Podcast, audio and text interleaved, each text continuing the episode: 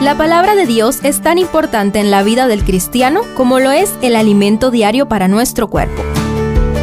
Estudia con nosotros el capítulo del día en Reavivados por su palabra.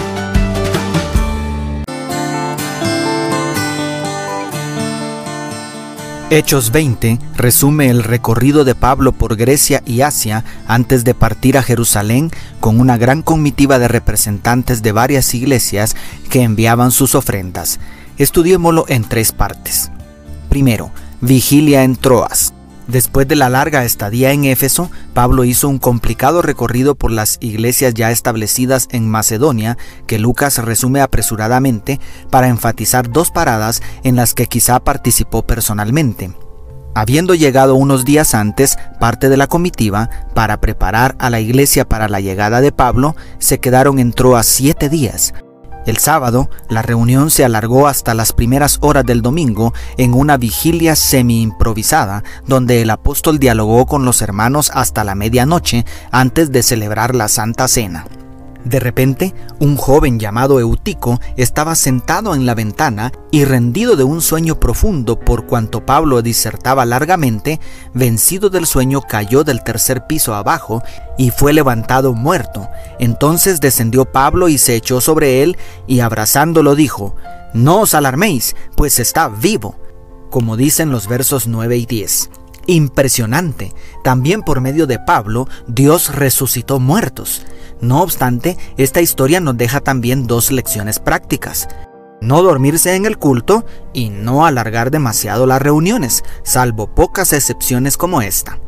Segundo, despedida en Mileto. Nuevamente parte de la comitiva se adelantó a Mileto, donde se convocó a los ancianos de la iglesia de Éfeso para no alargar más el viaje. Allí Pablo disertó uno de sus más conmovedores discursos para despedirse de los líderes de la poderosa iglesia de Éfeso.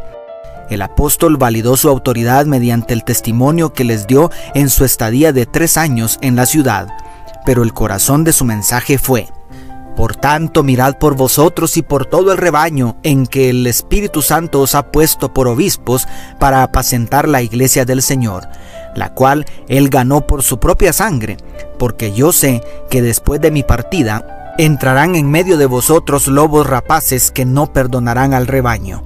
Y de entre vosotros mismos se levantarán hombres que hablarán cosas perversas para arrastrar tras sí discípulos, según los versos 28 al 30 cuán oportunas siguen siendo estas palabras para los líderes de cada iglesia en nuestros días.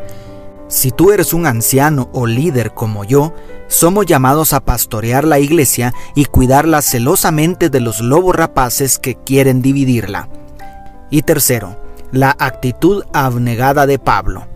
El apóstol se apresuraba hacia Jerusalén para completar su gira, llevando la ofrenda recaudada entre los gentiles para sostener a las iglesias de Judea y rendir su informe ante los máximos líderes eclesiásticos de entonces. Lo admirable es que, a pesar de las advertencias de lo que le esperaba en aquella ciudad, nada lo detuvo para cumplir con su misión. Su lucha interna se hace sentir en las palabras de los versos 22 al 23. Y ahora voy a Jerusalén obligado por el Espíritu, sin saber lo que allí me espera. Lo único que sé es que en todas las ciudades a donde voy, el Espíritu Santo me dice que me esperan la cárcel y muchísimos sufrimientos como traduce la versión Dios habla hoy. Nuestros pioneros sacrificaron comodidades, propiedades y hasta sus vidas para divulgar la gran noticia que encontraron en las escrituras.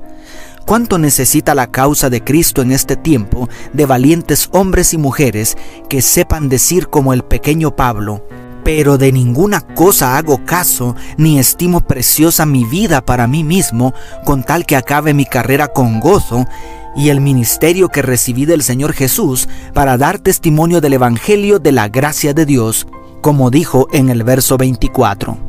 ¿Estamos dispuestos a entregarlo todo y a entregarnos nosotros mismos para acabar nuestra carrera con gozo? Dios te bendiga, tu pastor y amigo Selvin Sosa.